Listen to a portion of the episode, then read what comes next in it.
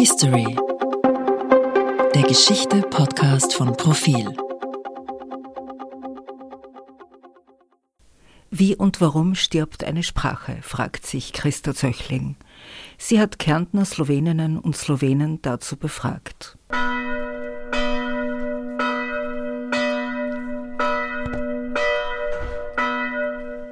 Wir befinden uns am Hauptplatz in Ludmansdorf, südlich des Wörthersees. Ein kleiner Ort in sanftem Hügelland. Eine Kirche, ein alter Friedhof mit slowenischen Namen auf den Grabsteinen und slowenischen Totengrüßen. Im Herbst 1972 hätte Ludmansdorf eine zweisprachige Ortstafel bekommen sollen. Im Gasthof Ogris sitze ich Ewald Insko gegenüber, einem noch immer spitzbübisch wirkenden Mann, Cousin des Diplomaten und Vorsitzenden des Rats der Kärntner Slowenen, Valentin Insko. Die Inskos sind eine prominente Kärntner slowenische Familie.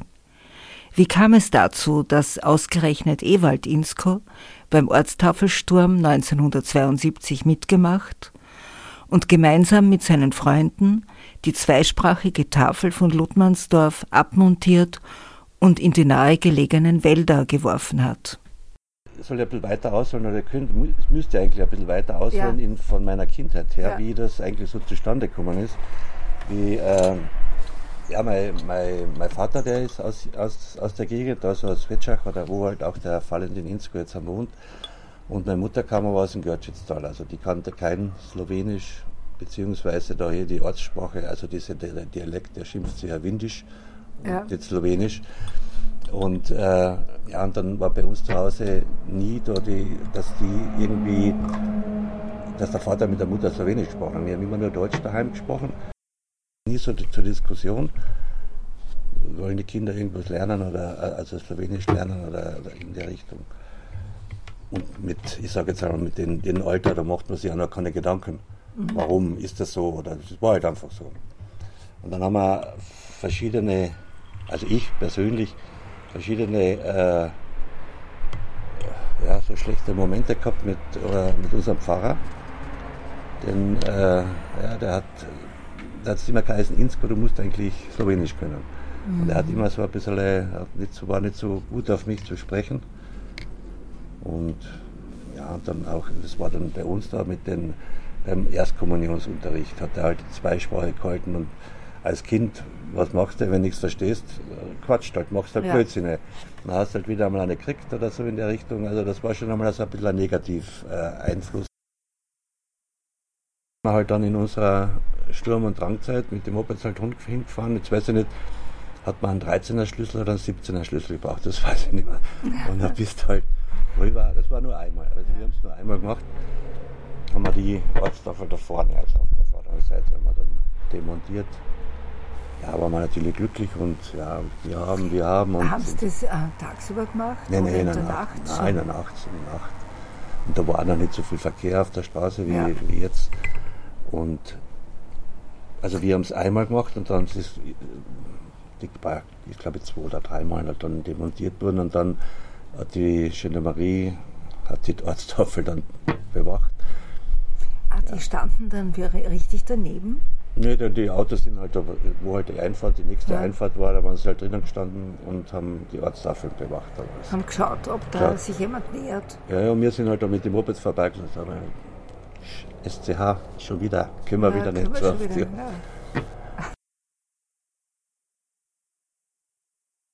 Der Staatsvertrag 1955 hatte kein Mensch gewusst. Also wir. Ja. Also zumindest, wir haben es vielleicht irgendwann mal gelernt, ja, aber halt. Äh, nicht so registriert. Das war eigentlich nur irgendwas Art. Es ging, es ging gar nicht um die Sache, sondern es ging eigentlich um, um irgendeinen Protest. Ja. Irgend ja. so in der Richtung. Also die Sache selber hat man sich gar nicht so interessiert. Das war einfach nur so, so nach dem Motto, wenn es denen nicht passt, gehen sie zurück. Und wenn sie zurückgehen, mhm. dann brauchen wir keine Arztafel.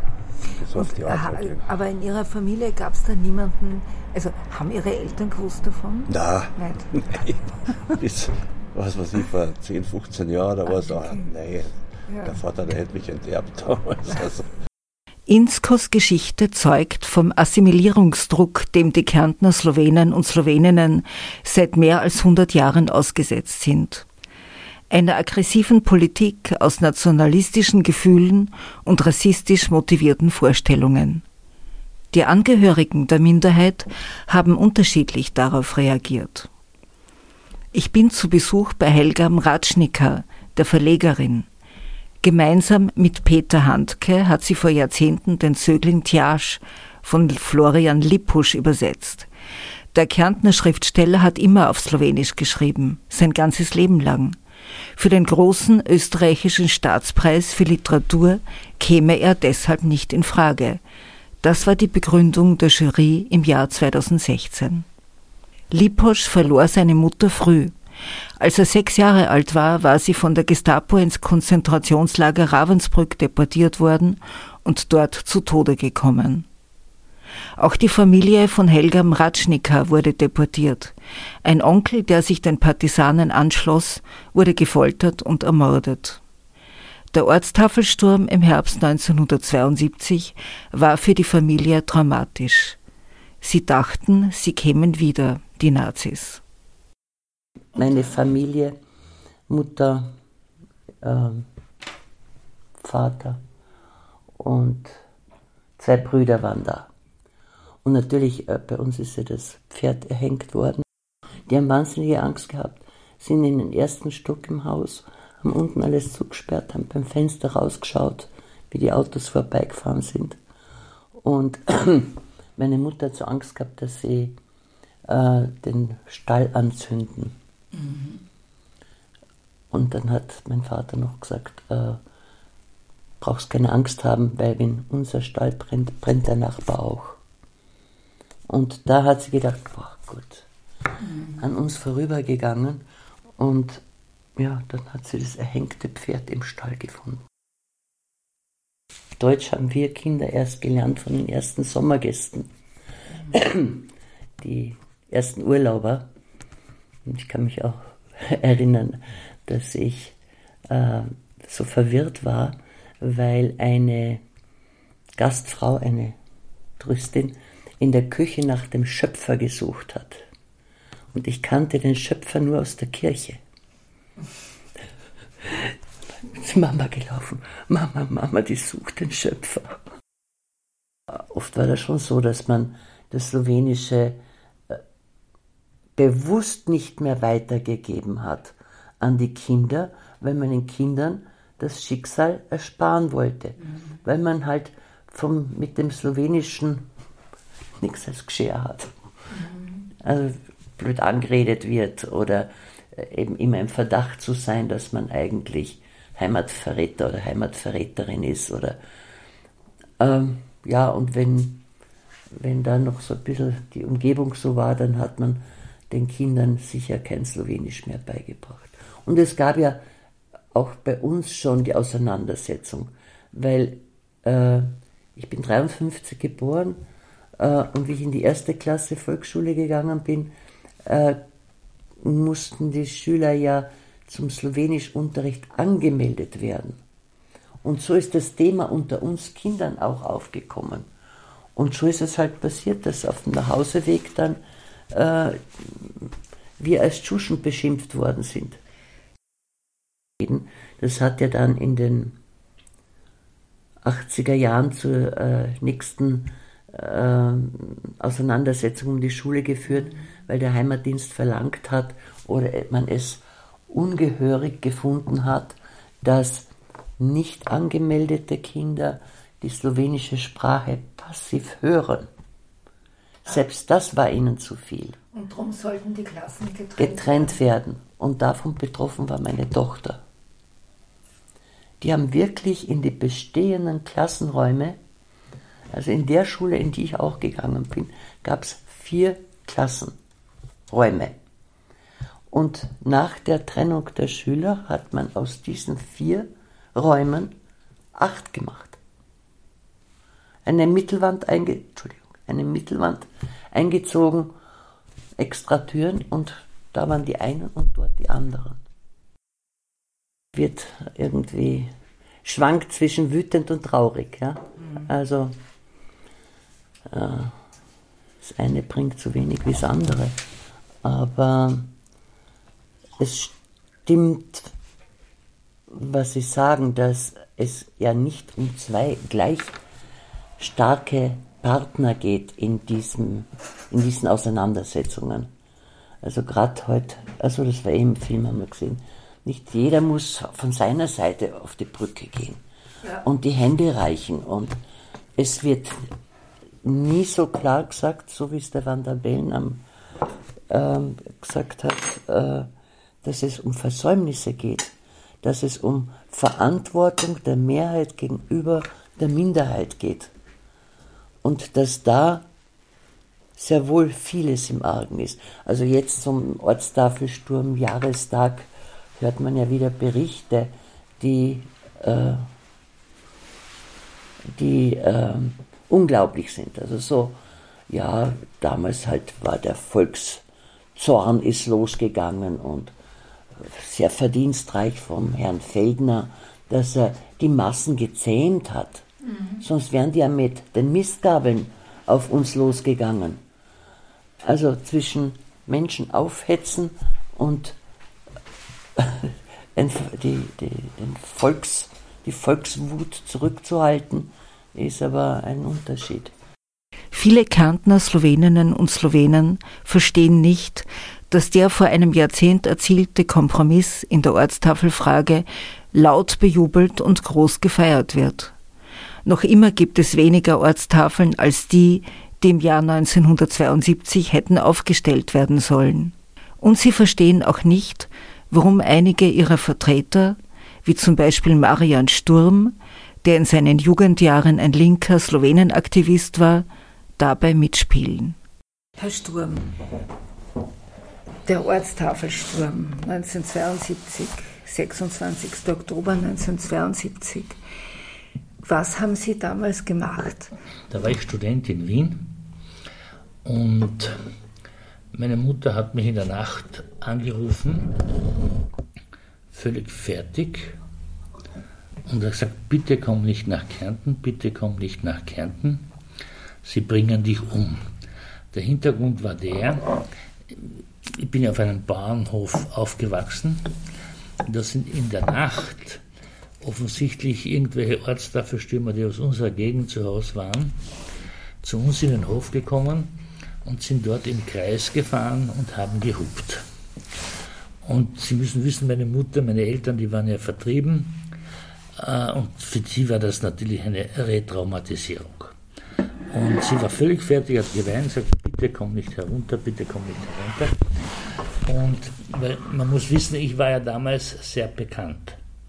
Ich habe die Ortstafel beschmiert in Hermagor. In Hermagor. Und das mhm. war dann Prozess und hin und her und Tod und Teufel, also medial äh, sehr präsent und deswegen war ich recht froh, dass ich zu dieser Zeit in, in, in, in Wien war. Am 10. Oktober 1970 haben wir schon gegen diese Form der Volksabstimmungsfeiern rebelliert, haben Flugblätter verteilt, begonnen diese Ortstafel, Verschönerungsaktion oder Beschmierungen.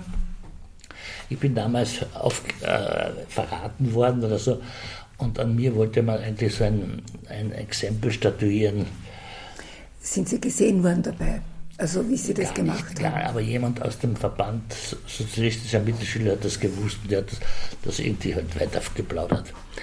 Jedenfalls, es, war, es hat dann einen Prozess gegeben in Leoben. Es gab eine Anzeige und es gab einen, Prozess. ein Verfahren. Mhm. Es gibt eine interessante, hat mir jetzt ein Historiker erzählt, Korrespondenz zwischen Landeshauptmann Siemer und Justizminister Broda. Mhm.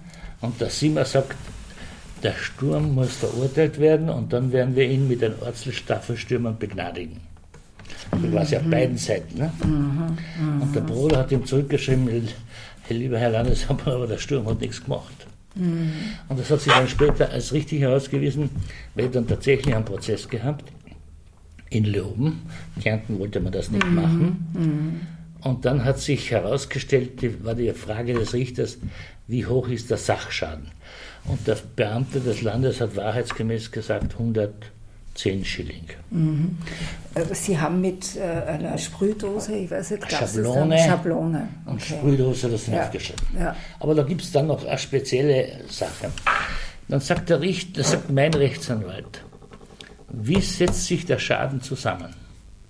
Da sagt er wieder wahrheitsgemäß 50 Schilling das Auto zum Hinfahren, 50 Schilling der Arbeiter, 5 Schilling der Nitrolang und 5 Schilling der Fetzen.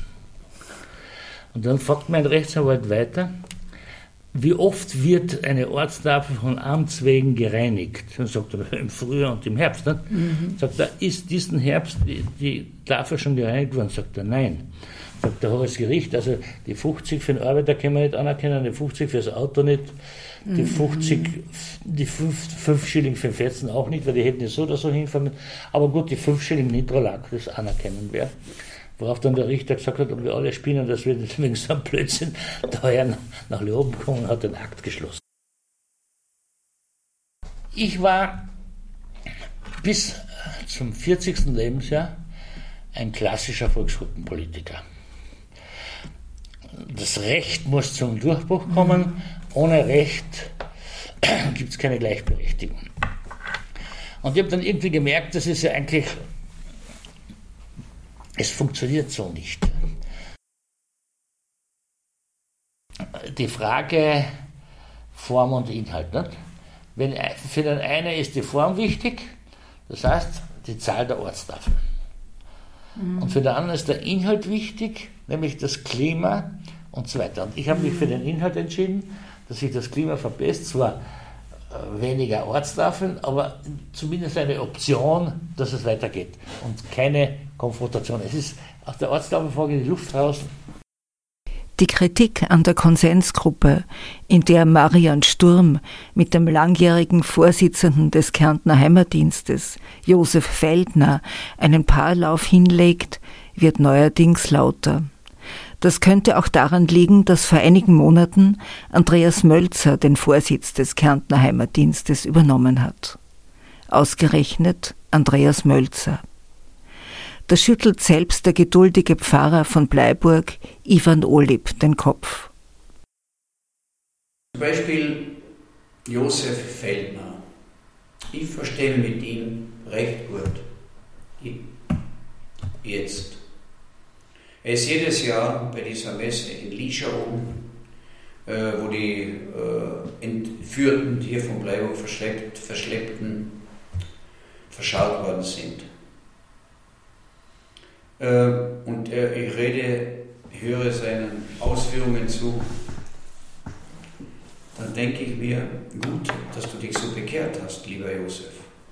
Aber was er früher noch 30 Jahre lang als Obmann des Kärntner Heimatdienstes durch seine Hetzschriften, Ruf der Heimat, was da alles verbrochen wurde und ins Land hineingetragen wurde an Unversöhntheit, an Hass, an Hasstiraden, an, äh, gegen die Slowenen und so weiter. Ja, das ist ja fast nicht mehr wieder gut zu machen. Äh, äh, Gott sei ihm, äh, hat ihm geholfen, dass er sich ein bisschen bekehrt hat. Oder der Mölzer zum Beispiel. Ja. Der Mölzer, Rega Maria. Wenn ich äh, vor 30 Jahren zurückdenke seine Reden höre, ich habe es in den Reden gehört, wie der gepoltert hat gegen alles äh, Slowenische und, und, und Verschwindets und, und, und was wollt's und so unterordnet. Jeder hat das Recht, sich zu bekehren, aber natürlich wäre da eine Wiedergutmachung in dem Sinn, dass man jetzt großzügiger wäre bei den Ortstafeln, bei allen Förderungen und so weiter notwendig. Der Kärntner Heimatdienst habe enormen Schaden angerichtet, das sagt der ehemalige hohe Repräsentant von Bosnien und Herzegowina, der Diplomat Valentin Insko. Insko hat vor einigen Monaten den Vorsitz des Rats der Kärntner Slowenen übernommen. Für Insko ist der Ortstafelkompromiss von 2011 dramatisch, weil alles schon vorher ausgepackelt worden sei und die Versprechungen wurden nie eingelöst. Und die Ortstafelregelung, das ist für mich wirklich ein Trauma. Aber die Ortstafelregelung, ich habe das später recherchiert, wie alles vorbei war. Die Ortstafelregelung ähm, war ein abgekartetes Spiel. Und, äh, und die, die äh, Ortstafel der Kompromiss ist aus 2011, ja. als 2011. Und 2011 gab es wie immer ein Weihnachtskonzert im Musikverein vom Grenzlandchor Arnold Stein. Da sagt der, sagt der äh, Ostermeier zu einer, zur kleinen Zeitung 2011, wo schon alles geregelt war, nicht? sagt er, und ich habe dem Landeshauptmann Dörfler schon vor einem Jahr auch beim Weihnachtskonzert die fertige Liste der Ortstafel gegeben. Das heißt, der Ostermeier hat 2010 dem Dörfler die fertige Liste der Ortsnamen gegeben. Die Verhandlungen haben aber erst 2011 begonnen. Das sagt er, das, ich habe das Zitat aus der kleinen Zeitung. Und er sagt beim äh, Konzert voriges Jahr, natürlich, wenn du in äh, das Programm gehst, in einen Musikverein 2010, siehst genau, Grenzlandchor Arnold Stein, 12. Dezember. So, das heißt, er hat die Liste, die fertige Liste der Ortsnamen dem Dörfler schon gegeben. Die, und die war abgesegnet vom Heimatdienst und vom Abwehrkämpferbund. Also die Verhandlungen waren Scheinverhandlungen, das war ein abgekartetes Spiel. Wir haben dem Nolens Wollens zugestimmt, weil wir eben diese anderen zwei großen Versprechungen bekommen haben. Musikschule und äh, Volksgruppen ersetzt neu, zügig. Der Pfarrer Olib meint zwar, die Stimmung in Kärnten habe sich durch diesen Kompromiss verbessert, doch das Slowenische sei am Verschwinden. Es hat sich ähm, vielleicht einiges zum Positiven verändert, dahingehend, dass die Kinder und Enkel mehr Verständnis haben für die Sprache ihrer Ahnen oder ihres Großvaters oder ihrer Großmutter. Ähm, die Sprache ist natürlich im Verschwinden, keine Frage. Da helfen auch die noch so vielen Anmeldungen in Kindergärten und in den Volksschulen nicht, äh, wenn es keine Native Speaker gibt. Das heißt, die zu Hause mit den Kindern und sei es nur ein Dialekt der slowenischen Sprache, nicht die schriftliche Hochsprache, davon rede ich nicht, ähm, nicht mitbekommen, dann ist das nicht in ihren Ohren drinnen.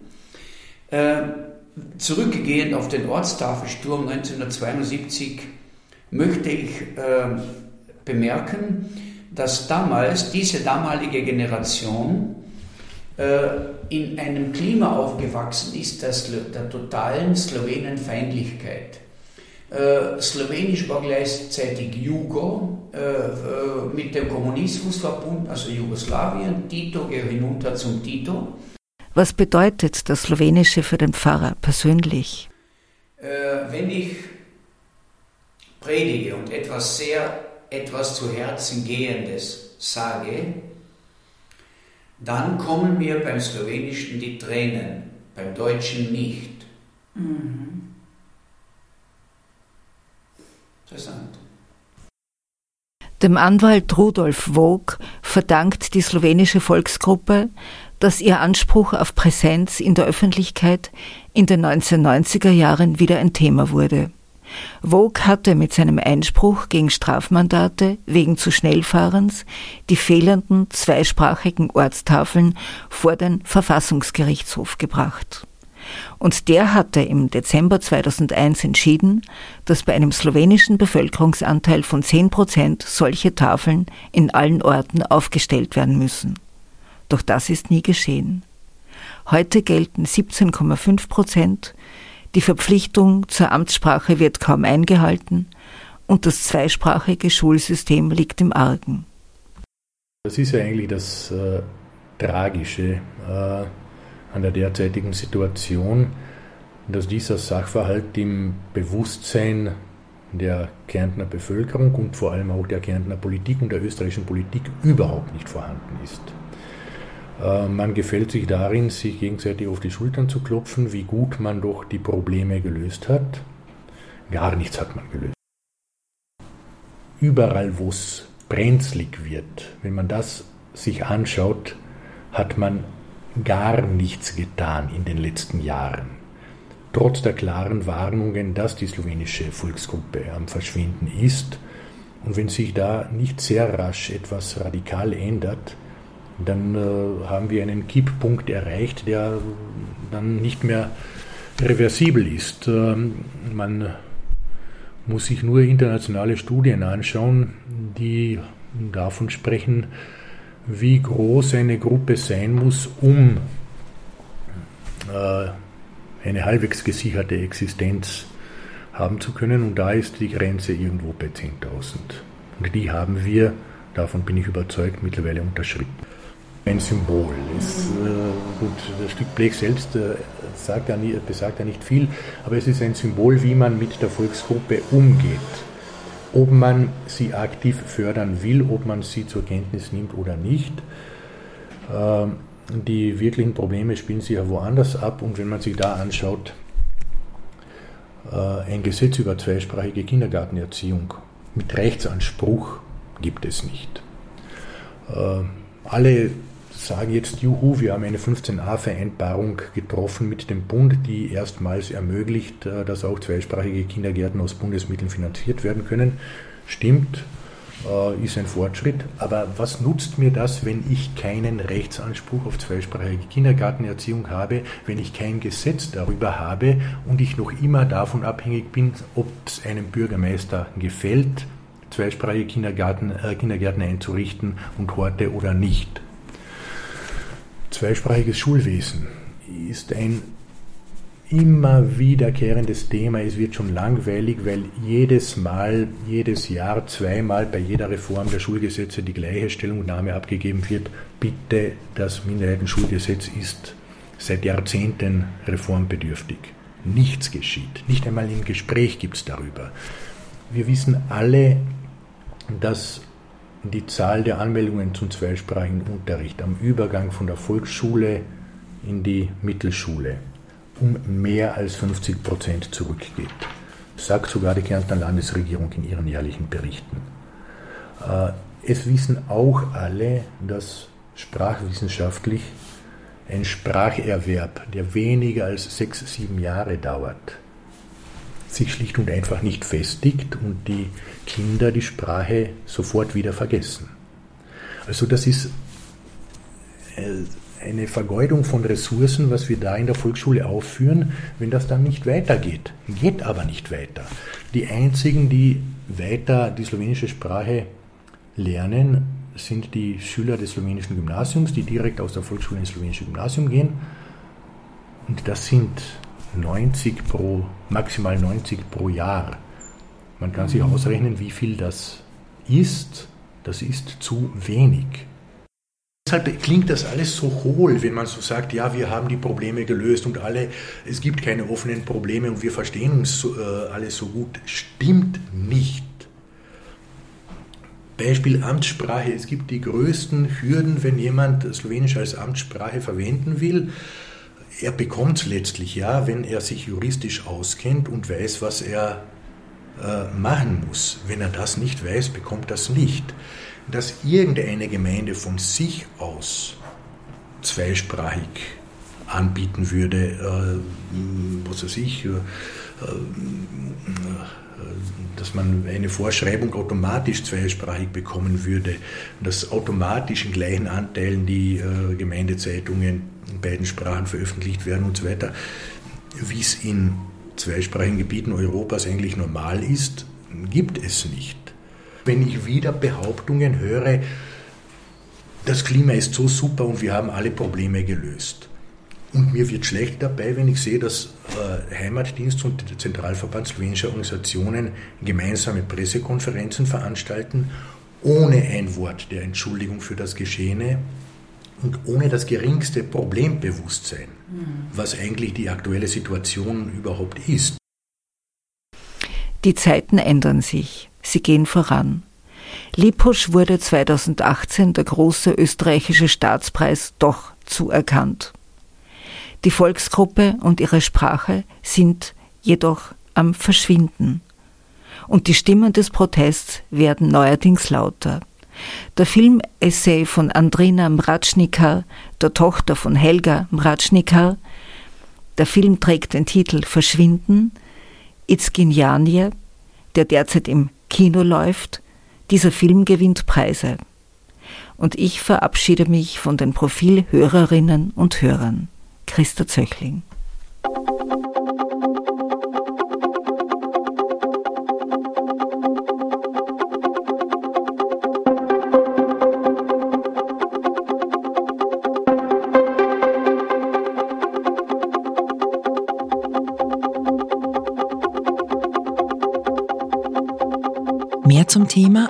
Profil.at.